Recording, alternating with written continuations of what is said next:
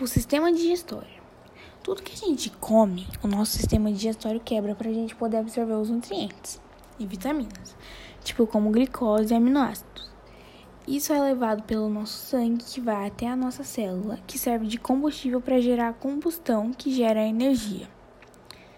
O nosso sistema respiratório, a gente basicamente inspira o ar, ele vai para as vias respiratórias, Disso ele vai para os alvéolos pulmonares, onde vai acontecer a hematose, que é basicamente a hora que o nosso corpo absorve o gás oxigênio e libera o gás carbônico.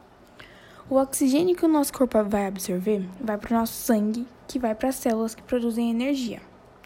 E por último, tem o sistema circulatório, que é basicamente tudo que o sistema respiratório e digestório absorveram, os nutrientes e o gás oxigênio.